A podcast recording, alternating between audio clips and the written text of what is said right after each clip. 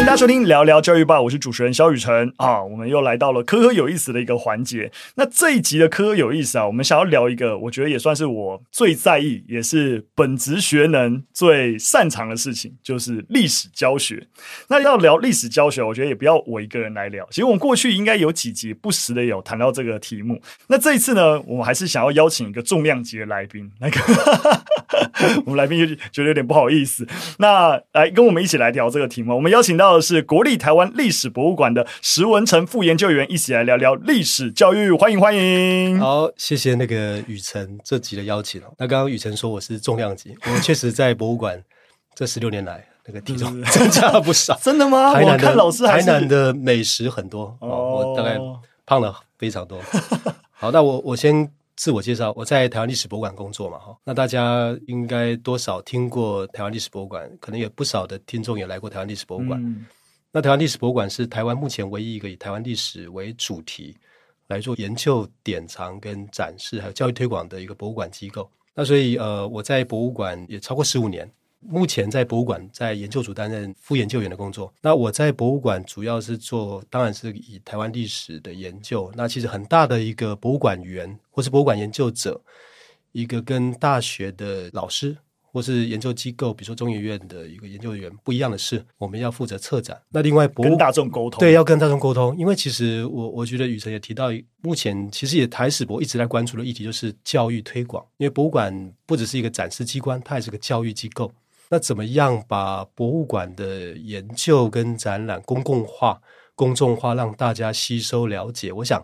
这个是博物馆最重要的责任，也是在台史博的研究人员必须要去承担、负责、关注的议题。嗯，好，我我先说到这边，谢谢，谢谢，谢谢老师。那我觉得一开始啊，我想帮大家科普一下，因为老实说，台史博，我是因为我很习惯讲这个简称的。但老实说，在一开始的时候，包含甚至我们台湾报的伙伴，有时候都会。好几个博物馆会搞混，我觉得这也是可能一般人会搞混，因为其实，在台湾有几个名称有一点类似的博物馆，我们有国立台湾博物馆，是我们有国立历史博物馆，我们有国立台湾历史博物馆，就是有历史的，也有只有台湾的，有台湾历史。那我们今天史文成老师他的服务的地方是台湾跟历史都有的，那。国立历史博物馆在哪里呢？在那个建中对面，那个南海学园那个地方，植物园旁边。是哦，就是以前我小时候有展什么木乃伊啊，各式各样的。它早期它的常设展应该是以中国史为主要的一个主题啊。那当然，随着时代的变化，它也有一些调整。那另外是台湾博物馆，对，那台湾博物馆在哪里呢？也在台北，在那个二二八公园里面。那个地方是以台湾为主，就是一定也会涉及到台湾的历史，但更多的是包含台湾的，包含自然史啊等等。所以，如果大家或是小朋友比较熟悉的，就是看恐龙化石，我，就是会去台湾博物馆那边有一些自然史的一些馆藏。那台湾历史博物馆呢，是坐落在台南。那像刚刚老师说的是。完整以台湾历史为核心的博物馆。那我们今天跟大家分享的三则讯息啊，我们会分别从台湾在比较体制内历史教学的一些现况做一些讨论，然后进一步的再聊到，那如果海外国外在进行一些历史教学，有哪一些不一样的方式是我们可以稍微聊聊的？那最后就是再带到，就是就是老师的专长，在博物馆的推广研究方面，那我们可以有怎么样子的一些想法？那个，我想问问老师，你会有遇到类似就大家对于这三个博物馆搞不清楚的状况吗？当然了，我想，不过刚刚雨辰的解释的很清楚了，把我们博物馆跟那个国立历史博物馆，还有国立台湾博物馆的差别、位置、地点都都说得很清楚。那因为确实那个三个馆的名称都很像了，这个当然就是。台史博哦，我们的简称叫台史博。嗯、开馆这十几年来，应该要慢慢做出自己的品牌跟特色。嗯，那我想我们的品牌就是台湾历史研究典藏哦，展示跟教育推广。没错，那这件事情我们最后就会多一点再跟大家聊。是是是，老说哦，本来后面要聊，现在就很想分享。我第一次，我很少逛博物馆，有逛到流眼泪过。但我多年前就我第一次去。台史博逛完常设展，那那时候我后来知道常设展更新了。那之前的最后那个常设展最后会有一支影片，然后把对于台湾的期许是是，然后那时候就逛完之后，最后看那支影片，我整个就流泪了。我觉得哇，哇，好感动哦！就真的跟着台湾史走一圈，然后看到那我们后未来应该如何哦，就觉得这个觉得很棒。所以我后来还真的是因为台湾吧后来第二年也。我们连续几年都有做台湾历史的呃动画影片，所以后来我在做第二季的动画台湾史的时候，甚至把所有参与节目制作所有伙伴都带去台南去看台湾史。谢谢，谢谢，对对对对，就觉得哇，很重要的一个服务馆啊，表达我的倾慕之情，对于台史博倾慕之情。先够了，我们最后一则新讯息，在讨论博物馆的时候再聊。那第一则新闻，我们先来看看目前台湾的历史教学的一个现况有什么问题。那这个问题啊，刚好就是吕正礼老师，他其实算是一个半路出家的历史普及的一个撰写者，他从化学系，然后跳转写许多。蛮畅销的一些历史普及的著作，那就有提到他对于一零八课纲的一些看法跟建议。那我觉得蛮有意思的，其实是可以从吕正礼老师的一些想法，那我们接续而来谈。其实我想，对于一零八课纲，对于台湾史历史课纲的一个影响，一直以来都有很多的讨论啊。特别是在高中的教育的部分，其实最多讨论。那目前呢、啊，一零八课纲其实目前还是承袭着，我觉得很早，包含杜正胜老师就提到了一个同心。圆的一个观念，也就是说，我们从台湾史，然后进一步往外，往外照来说，应该是区域史啦。那只是说，这区域史很多时候是就是中国史。那近年也在这个一零八课纲也做出了调整，就是认为中国史应该融入东亚史的脉络。我觉得是一个好的方向。但是呃，所以现在叫中国与东亚。但我觉得。直接就叫东亚史，其实也没有关系。那东亚史再往外哦，就是世界史。所以像国中就很明确，那个三个年级的年段，就第一年教啊台湾史，第二年教中国与东亚，然后第三年教世界史，大概是这个框架。那吕老师啊，大概对于一零八课纲有三点的讨论。那我觉得这个三点我们可以分别跟石老师一起来聊一下。那第一个其实就是个所谓的三分域。关于这个三分域的划分，吕老师基本上是觉得没有什么问题的，但是也会觉得说，好像现阶段的趋势有点刻意要避开。中国，当然，实际上面，其实我们把这两个问题混在一起啊，就是说，觉得没有必要刻意的避开中国，或是说，即使你直接就叫东亚史，但是在过去很长一段历史，东亚史也是以中国作为一个主旋律，所以他觉得刻意的区分啊等等是没有必要的。这个部分，石老师怎么看？我我基本上也认同说，台湾史、东亚史，或会把中国放在东亚史的概念里面，再谈到世界史。那你谈台湾史，其实也没有办法避到。逃逸中国史啊，嗯，这个台湾史可能在有文字历史的这个部分，跟明史跟清史的关系还是很密切。你你理解清代的台湾史，势必要理解清代的当时的各个脉络等等哦，政治经济。我想台湾史的部分还是会谈到关于跟中国史的关联，甚至在谈荷兰时代十七世纪的时候，他又去碰触到世界史。所以有时候这个台湾史或是东亚史、世界史，我觉得这种三分域其实是一种观念跟历史的思考，就是当然核心是以台湾史为主。但是不免你要去理解当时台湾在东亚史或中国清或是整个历史的脉络里面，那甚至跟世界之间的关联性。所以，我我倒是觉得说这样来分的话，其实对老师是个挑战了。我觉得说，怎么样把这个三个所谓台湾史、东亚史、世界史这三个可能会共同碰触到一些课题给串联起来。当然，这三个领域可以分别教学。但是，或许我个人的想法是找一些主题，从这个主题里面看到台湾史跟东亚史的交汇，甚至跟世界史的脉络的一个对话跟连结。好，透过几个主题跟事件来看，或许也是一种把三个面向。其实重点是这三个怎么被串联起来。我我觉得我我思考的是比较是这个部分。嗯，了解。其实施老师提到的，的确是目前这也是另一个课纲另外一个争议的重点，尤其是在高中的部分，因为到了。目前的课纲啊，之于高中历史的教学，其实就有点接近史老师提到，就是主题式教学，就是说希望说，诶，这种基础的对于台湾史、中国史、世界史的理解，他小朋友应该在国中以前，国中就有这个完整的架构了。所以照理来说，那小朋友已经。知道这个基础的历史，所以我到了高中就可以有机会进一步的进行主题式的学习。但这的确也是现场，尤其是高中老师很痛苦的事情，因为发现很多的从国中上来的孩子，其实对这些历史还是很很陌生，然后就变成说他很希望用主题式的教学教，但是孩子的基础太薄弱了，就是他根本没有。一个完整，或者说到高中的不同的孩子，他的对于既有历史的认知落差太大。这、嗯、当然了，我自己其实也是很想为主题式教学辩护，因为你真的有一个很好的主题式教学的一个架构跟检核策略的话，那其实。是可以解决他既有的历史认知薄弱的问题，但是以我们现阶段课纲底下的一个方案，其实是让的确是让现场的历史老师蛮辛苦的。但当然，这的确啊，其实我也是蛮同意史老师说，就是说有时候那个三分域。太过明确的一个划分，最后导致的结果就是台湾史归台湾史，哈，东亚史归东亚，世界史归世界史。但实际上面并不是这个样子。那但当划分那么细之后，就会导致另外一个问题，就是比例问题。那这也是在课纲经常吵最凶，就是台湾史教授比例应该多少，中国史的比例又应该多少？其实反而大家最没有意见的。其实是世界史哦，很少人会敢说世界史不重要，就是说大家要国际观嘛之类的。但是，尤其是在多数，我觉得我们过往受训练的历史老师，其实也是一个以中国史为主的训练，就是在现场多数的老师，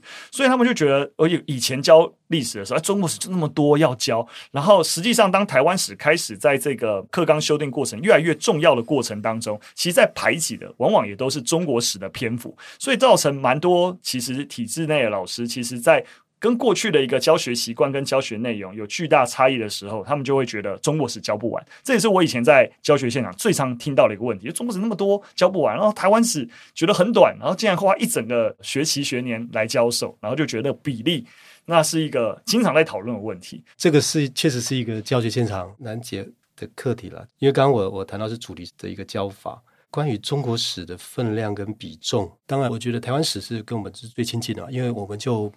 生活在台湾这块土地上面，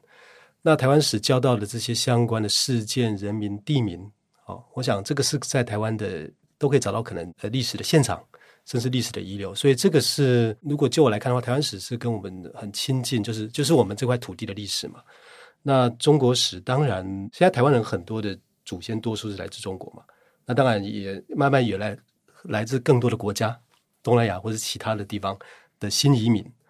所以，如果说台湾强调是一个多元族群跟移民的社会的话，那当然目前确实是以所谓的汉人为主体，呃，大量最多的社会的话，我我还是比较倾向从一个东亚世界的脉络去看中国史，呃，中国的发展在历史上它所扮演的一个位置，甚至当时跟日本或者其他地方的这种竞争性的关系，啊，形成这个这个所谓的汉文化圈或中国文化圈。那我是觉得说比重上。中国史的存在是有必要，只是说怎么样有意思，或是他那个教学可以跟我们现在可能台湾史的一些主题做扣连。理解理解，其实我也是蛮蛮同意。其实明年台湾爸也要迎接十周年了，对不对？十年前我们做动画台湾史，其实我们也是从离大家最近的例子开始做起，我们就从日治时期开始做。我们第一个系列是这样做，然后第二年我们才又再回溯到更久远以前的事情，因为大家一定是最关心。现在自己的生活这块土地为什么会变成这个样子？所以这种由近而远的一个框架，觉得在方向上是没问题的。但是当变成一个三分域的时候，就是说，其实时序是一个。其实待会会提到，其实吕老师对于时序，我觉得也蛮创建的一个想法。但我们先回来说一下分域，就是我其实在想一个点，是不是在课纲对于这个分域，如果就做一个打破，有可能我们提供的历史教育。有蛮大的不同，像刚刚说的，其实世界史在这个三分域里面似乎不受影响，在旁边玩沙，但也以至于我们的世界史的课程就真的是一个世界史乃至于西洋史的一个框架再去教授为主，但是我们如果重新思考台湾的小孩子需要了解的历史教育，我们用一个历史教育的格局的话，我们其实应该思考的是自己跟这个世界、跟社会的一个关系。那其实我们上的台湾史，或者说我们应该某种程度思考，台湾出去其实就是世界。那只是世界离我们最近的是东亚，但是那个分域有没有需要这个三分域？还是说我们在谈台湾史的时候，跟石老师刚刚讲的一样，我们其实就用世界史观点的角度再看台湾史的时候，你整个课程的架构跟纲要就会不同。甚至说反过来，我在谈世界史的时候，也也不是一个好像跟我没有关系的世界史，而是一个有台湾观点的世界史。这个有世界观点的台湾史，跟有台湾观点的世界史，如何成为一个新的思考整体课纲的一个架构。也许它会有别于现阶段的一个三分域的思考，因为现在三分域的思考就会有一点就是，好，那台湾史的课纲该长什么样子，然后中国与东亚史的课纲该长什么样子，世界史的课纲要长什么样子，而不是用一个整体的历史教育的框架重新去思考，孩子应该获得怎样的历史教育？对对对，所以，但但这个问题课题又变更大了，对，但是我是蛮同意石老师刚才提到，就我们如果用一个更更宽广的角度来思考，甚至课纲这个三分域，我们都可以重新思考。那当然有一个点，我觉得蛮有趣，想要讨论，其实就是吕老师在这篇文章里面，其实谈到教学次序，他有一个很有趣的点，他认为说台湾史是不是要最后教，就是他。我我觉得有趣了，对对对对对，就是他觉得说，既然你谈台湾史，啊，你也会。最早的溯源都会从中国啊，怎么样移民过来？那回过头来也是一样，你在谈中国的时候，也会从东非，然后就是更早会从这样过来。他就举日本史的例子，他就说：“诶，日本史在教授日本的时候，不是直接从日本开始讲，他会从更早整个人类的起源，然后再再带到日本。所以他觉得从世界史的框架来慢慢带，然后再到日本史是合理的。所以他也觉得，诶，那。”我们如果有这个三分域，理理所当然也这样，新世界史，在中国史，在台湾史，我觉得蛮有趣的。我倒是觉得不无道理诶，因为重点是要去认识、理解台湾嘛，但是还是要有一个世界观的角度去去认识我所在的位置，跟台湾它它所在的一个世界上到底扮演什么样的角色。那所以从一个比较大的框架跟世界史的概念去认识，也是一种。角度，因为这让我想到哦，最近我小孩在看，他很爱看看地图嘛，他是对世界地图最有兴趣。当然，他也会看台湾的地图，但是他想要透过那个世界地图去看到，哎，那我的这个位置在哪，以及我以外还有哪些国家，然后那些国家在什么地方，然后有哪些特别的产物。他让我想到说，或许我们在让呃学生或小孩子有一个世界观的时候，也是一种先从世界。再去找到我自己的位置，然后以及找找到我台呃台湾周遭的世界是什么？你刚刚说的这个吕老师这种，先从世界史啊到甚至到东亚，再进到台湾哦，再甚至到台北哦，甚至到我所居的台南，然后某一个里哦某一个村，那或许我觉得这个视角也未尝不可哦。这个是也是让学生可能有一个不一样的呃那个时空感啊，我觉得这个这个也蛮好的，嗯。这的确进入到如果个别化教学，就是每个老师如果那个教学自主性更高的时候，就不会成为问题。但当变成课纲在决定我高一或国一就要先教什么，然后国三再教什么的时候，就会有一个论战的一个问题。没错，没错。对，但的确，我我蛮同意石老师说的，就是说，哎，其实就是先有一个世界框架，在理解自己的位置，或者说实际上面一样，就是说，也许大家想的都是一样的。但是实际上面，当我用一个分域的概念去思考这个顺序的时候，像是吕正宇老师，他也觉得，诶，其实世界史跟东亚史哪个先教，好像可以讨论，但台湾史先摆在最后。就是你最后再来看到台湾的位置原来在这里，他的想象也有这样的一个道理存在。但是实际上面，当我一定还是把哎，就台湾史是台湾史，东亚史是东亚史，世界史世界史，就是我还是带着这个分域的想象的时候，就会变成是好，我怎么看？我用同心圆的角度往外延伸看也合理，用从世界再慢慢知道台湾好像也合理，就变成是一个最终在在这个分域里面要定出一个方法的时候，你就会变成怎样都合理。嗯，对，所以我还是在想象一个打破分域的可能性。这但但但当然，这又是一个比较大的一个问题了。这确实对对对对对。我想我们刚刚提到很多这种分域的一个争议，就真的就是一直回到，就因为有课程纲要，然后有什么时候要教什么的一个问题。但这件事情，其实，在博物馆的教育推广里面，其实这种束缚是完全没有。其实这个文章里面有提到历史课堂跟教科书各种争议。那今天在撇除掉这些争议。如果我们把啊、我们学生所接受到的历史教育的资源，把博物馆的教育推广资源也纳进去的时候，石老师，你觉得博物馆在这一个的一个补充，通常可以扮演怎样的一个角色？那当然，现在因为学生在学习台湾史越来越越越普遍嘛，那也很很早就接触。那其实这个对博物馆或者对对台史博来讲，或许是一个挑战，或许这样子，因此学生更容易理解台博物馆的台湾史。那学生会觉得说，那这个。博物馆谈的内容跟故历史，我在教科书都读到了。所以博物馆它必须要超越教科书以外更多挑战哦，甚至诉说的故事。那这个部分，台史博最早的常设展的时候，那个时候常设展的主题就是一个台湾通史的主题嘛，师土师民台湾的故事。嗯、那基本上还是从呃台湾整个土地啦、人民历史的故事来去谈。那当中，他所谓跟这个。东亚史跟世界史的交汇跟交错的部分确实有比较少，不过后来我们几年前的常设展局部更新了，比如说在十七世纪的部分，怎么样从一个比较大的视角来谈，或者在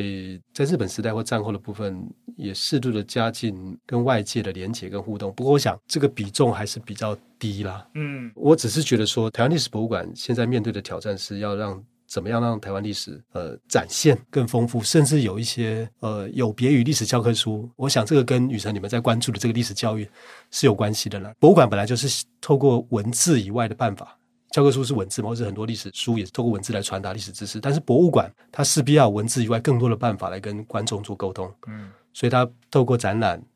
哦，透过数位，透过影像，透过物件，啊、哦，甚至我们这几年透过戏剧，还有透过呃更多元，希望达到更有效的台湾历史的教育推广。这个是我们一直想要努力的方向。我也觉得，其实博物馆当打破了。某种程度对于 A 就是一个学校教育那种完整性的想象的时候，其实是可以有更多元的不同的一个刺激。我觉得这也是我们在讨论台湾现状历史教育的时候，我一直觉得很困惑的地方。就大家对于一个完整的想象，其实对于这个完整的概念，其实有非常高的坚持。就有一种你怎么不可以从头或者是完整让孩子你理解 A，当然要理解 B，理解 B，你发现你没有 C 怎么可以？但我一直都买单这件事情。我最经常想象都是，那我自己什么样喜欢历史，就是看横山光辉的《三国志》啊。对，那我理解三国这段历史，我我会非得要知道说啊，说东汉末年，你不了解东汉，你怎么知道东汉末年为什么会这个样子？你不了解东汉，那你要了解东汉，你怎么不能理解汉朝怎么样？所以又就是好像你预设一个我要切入去理解一件事情，非得要一个从很源头出发，然后不然我就一定会不懂什么。没有啊，任何人你在了解一个故事，你在看一个电影的时候，一开始进去。东汉末年分三国，你就接受这世界观，知道它是纷乱的，你其实就可以往下去理解了。至于为什么是这样，那就是另外一个课题。但你没有非得要理解为什么东汉末年会民不聊生，还是什么什么黄巾起义，你才有办法往下理解。其实不需要的，任何人在理解一个故事，都可以从前从前，然后就进入一个故事了。是，是，是。对，所以。我一直都觉得，对于学习，你站在一个教学者的一个角度，你就会觉得什么都很重要。但你站在一个学习者的角度，其实什么都不重要。你有没有办法提供一个好的故事？而这个故事，至于学习者而言，他可以，你预期他可以学到什么东西，其实就可以了。那当然就是对应到。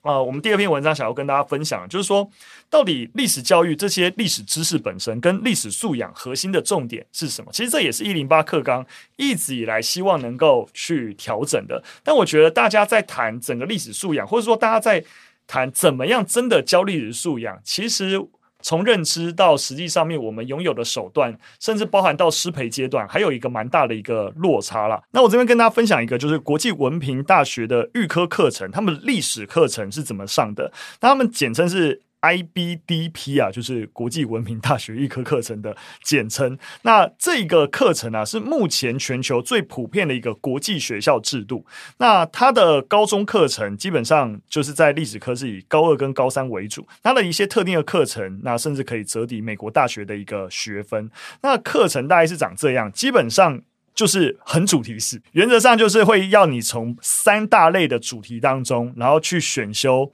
呃，各自去选一个你有兴趣的主题，例如说，第一类可能就包含像是军事领袖、征战的影响、国际战争、权力与抗争，就是这一类。然后你可以在这五个主题里面选一个。那第二类呢，其实就会是各个啊、其实也跟时序有关系。例如说，谈一定时间点的一些啊、社会跟经济，或是王朝与统治过渡期间的社会，它其实是不同时序的分类。那最后可能就会比较当代跟不同地域性，那可能就是你要。要选非洲与中东史、南北美洲史啊、亚洲跟大西洋史、欧洲史啊，四选一这样。那基本上三类不是你所有内容都要。其实就是三类都是各类里面，你只要选一个就好。那为什么都只要选一个？因为其实你只选一个，你很难有一个通识的一个观念。但因为它整个课程重点在意的是孩子如何透过特定历史的一个学习，对于批判性思考能够有所养成，以及从中的一个训练。那它对应的测验方式就很明确，也不会是单纯的纸笔或选择题为核心的考试，而是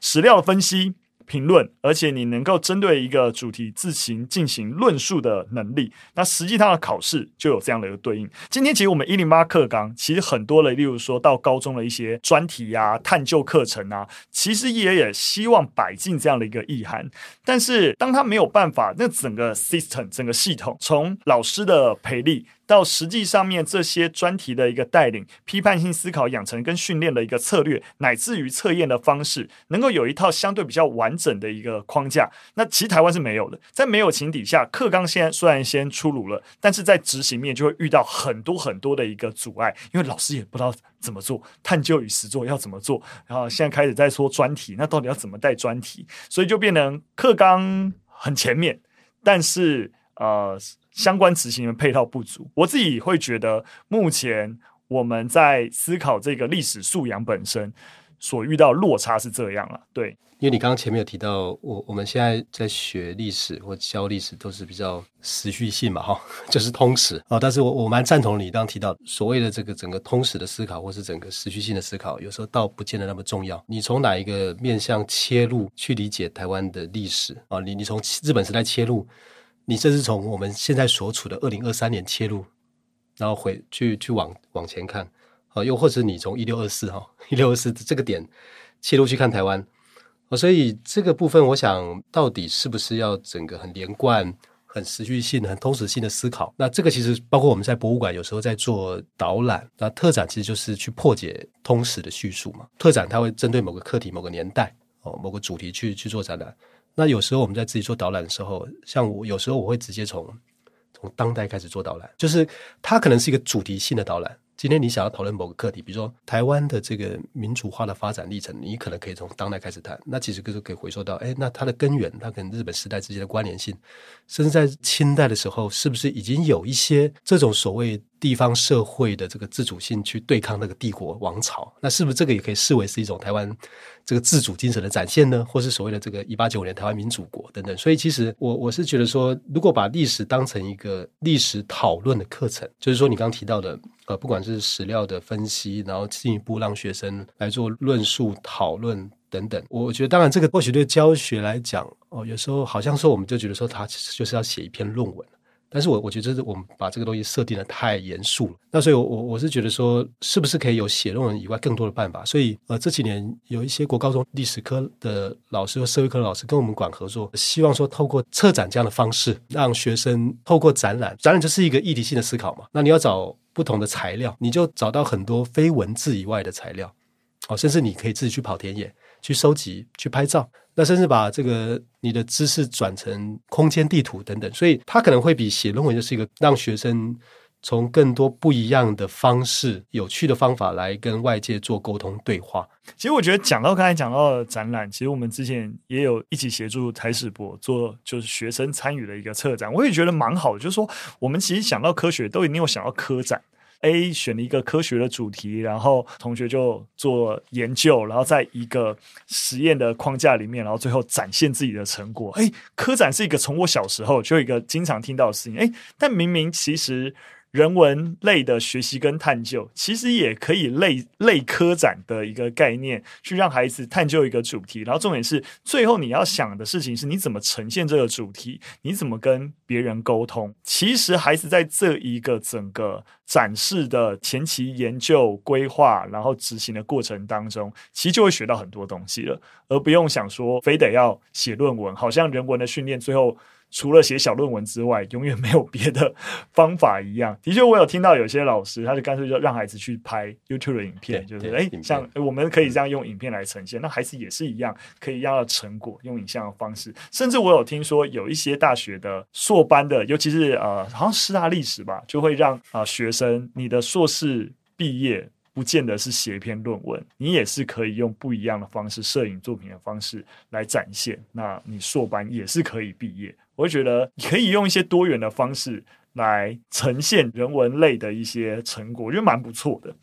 那我最后就想要顺着，哎，其实跟博物馆，然后结合让孩子能够策展，它本身就是一个很好的探究实作。我进一步，我想最后我们就是回到博物馆本身在历史教学能够扮演的一个角色。我最开始就有提到，我对于台史博之前的那个司徒思明的常设展非常的一个惊艳。我觉得另外还有一个核心让我惊艳的一个点是，多数时候我小时候去逛博物馆印象，尤其是像刚刚讲的，就是故宫或是以前建中对面那个历史博物馆，其实展现出来的都是那种很精致的皇家的。然后那些很精致的东西哦，然后觉得很厉害，但是在台史博的常设展，多数时候看到都不是这些东西，是一些很常民生活的物件，让你感知到在那个时代、那个时空环境下的人，他生存的、他的服装、他使用的工具等等，所以它是一个有别于过往我小时候常态性感受到，哎，历史文物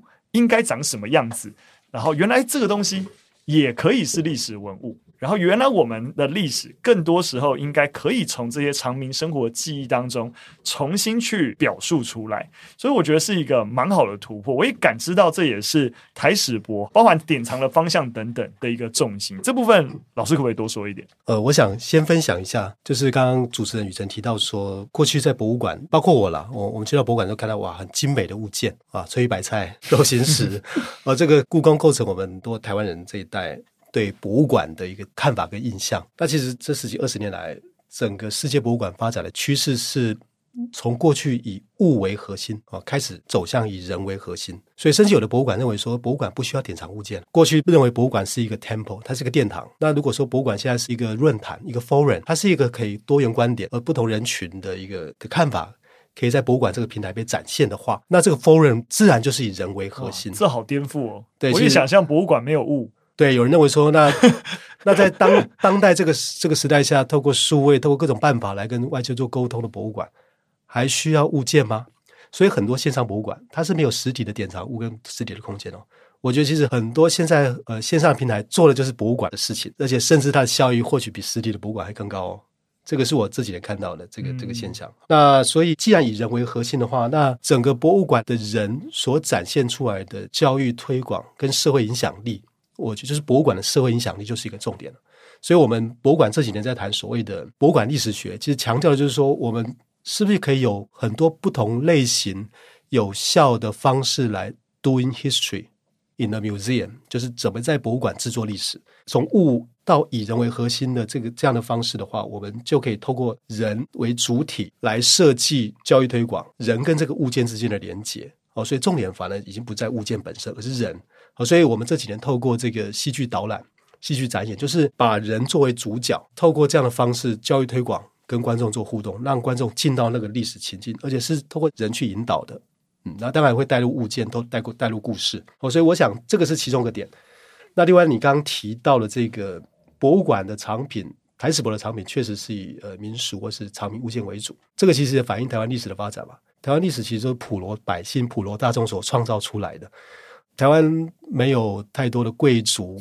哦，皇室、王公，所以自然我们台湾历史很多的物件，或是见证台湾历史发展的物件，确实就是这些常民生活的物件。那常民的生活物件，你说这些有什么样的意义跟价值？我想这些常民物件，它可能因为是它是一个 common，就是常民的东西，所以它其实反而可以去串联、勾连大家共同的历史记忆啊。比如说我们常听到时代的眼泪啊，比如说以前会用那个电话卡，我想宇辰不想用过。呃，很小的时候 有用过，所以储值一百块了。对对，差对。如果现在这这个东西当然已经是时代的眼泪了，但这个东西一拿出来，大家就就有一些共同的记忆、共同的话题跟共同的记忆点。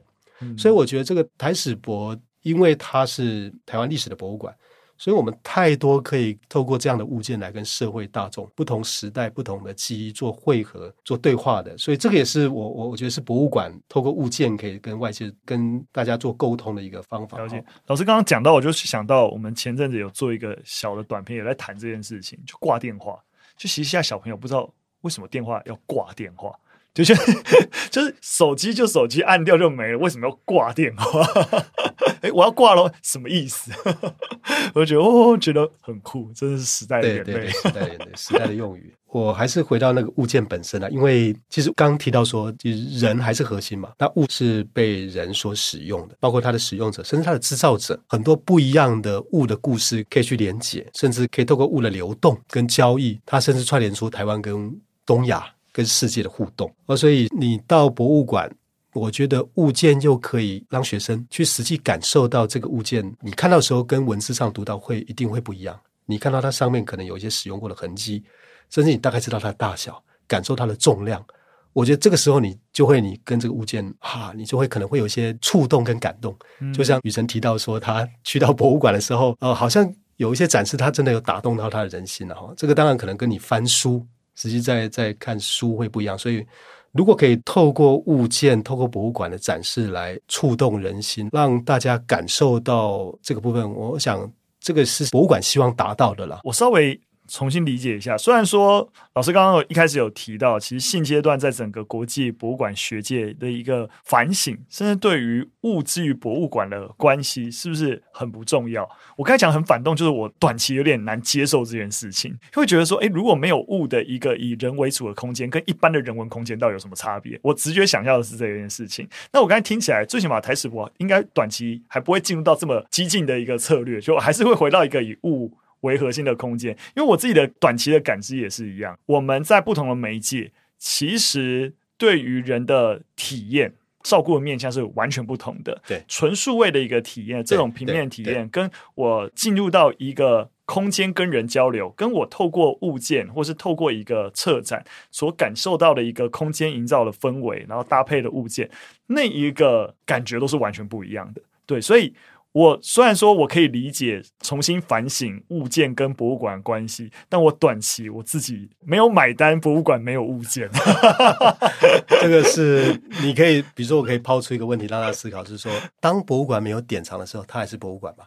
对啊，我就觉得不是啊。那如果当博物馆没有展览的时候，它还是博物馆吗？没有展览可以讨论。那对博物馆没有教育推广，不做公共服务跟教育推广，它还是博物馆吗？嗯，不是。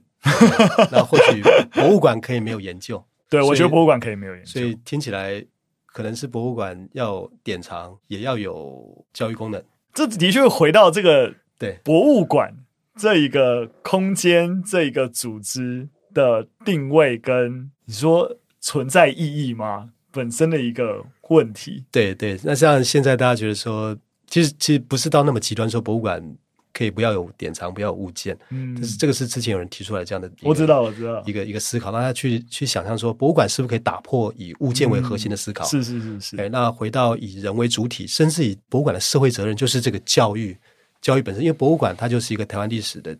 台史博啦。嗯，我觉得是台湾台湾历史的教育机构。嗯嗯，那在当代这个台湾社会，它必须要有好的办法去做台湾历史的教育，甚至成为各界来应用台湾历史的一个学习的资源中心。嗯、这个其实是台史博这几年来一直想要推的事情。理解，老师不知道为什么我刚刚在这个对于博物馆的灵魂拷问的一连串，当然我相信不是拷问我，因为不是我不是博物馆这个，这个是我们就是听，对对对，对我们在让听众朋友理解，这这其实也是一个一直在反省的过程。但不知道为什么我刚刚就想到动物园。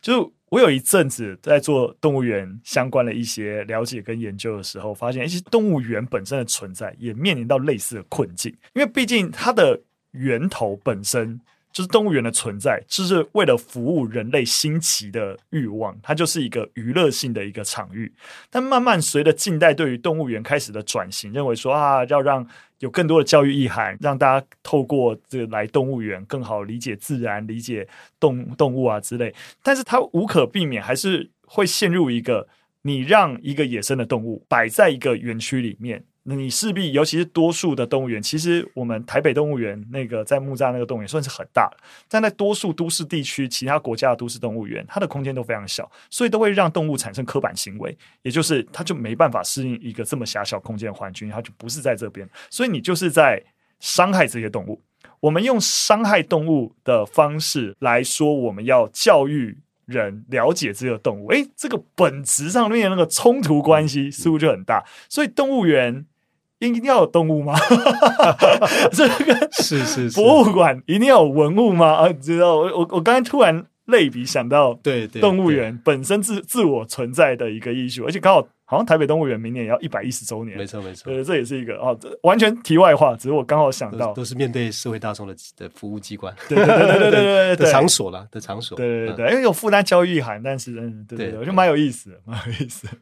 好，那所以刚刚提到了，就是说，除了你一定进来这个空间场域，来到博物馆才可以感知到这些文物跟影响之外，其实博物馆本身也做了很多，你即使不来博物馆。那也可以认知到，包含台史博在意整个台湾历史的面貌。那我最喜欢的一系列刊物就是《管台湾》。那近期台史博也有一系列看得见的台湾史的书籍要出版。那我想也是以物为出发，跟刚刚呃老师提到的一样，就是如何从物里面看到不同的记忆，还是围绕以人为核心。老师可以多多讲讲这一个新出版的书吗？看得见台湾史，就是以台史博的藏品。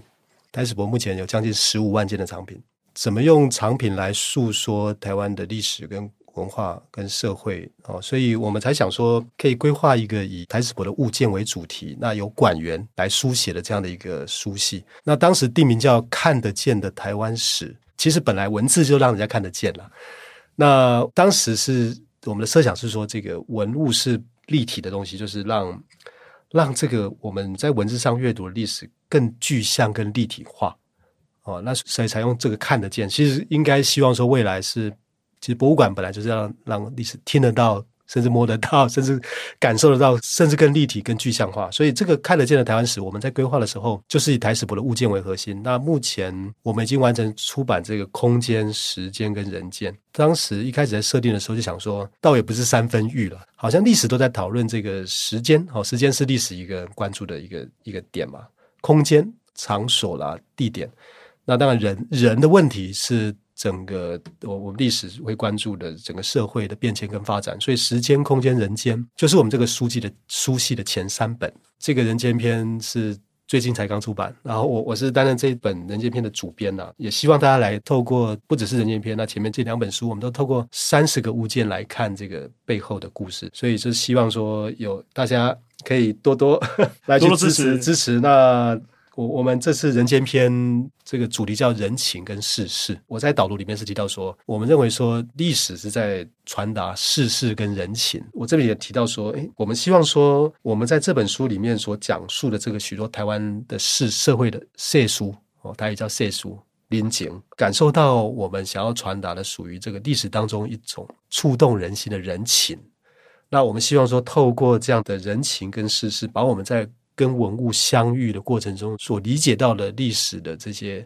故事跟人情，传达给读者们知道。大概是我们、嗯、呃这本人间篇，我我们想要传达的。了解，非常好。那我也觉得，顺着我们刚刚提到了，如果听众朋友对于啊、你没有办法亲自去台史博一趟，那我觉得这一系列。看得见的台湾史，依然能够从物件出发，然后带你从不一样的角度来认识台湾。所以有兴趣的话，一样我们在我们的资讯栏啊会有提供连结，那欢迎大家能够参考。那我们今天跟大家对于历史教育的各种分享，从啊课纲一路聊聊到就是博物馆的历史教育推广的一些意义，那也差不多聊到这边。当然，如果大家有什么样的想法，或是有认同或不认同的地方都可以留言告诉我们。那今天非常非常感谢石老师能够一起参与。那我们就节目到这边，下次再见，拜拜。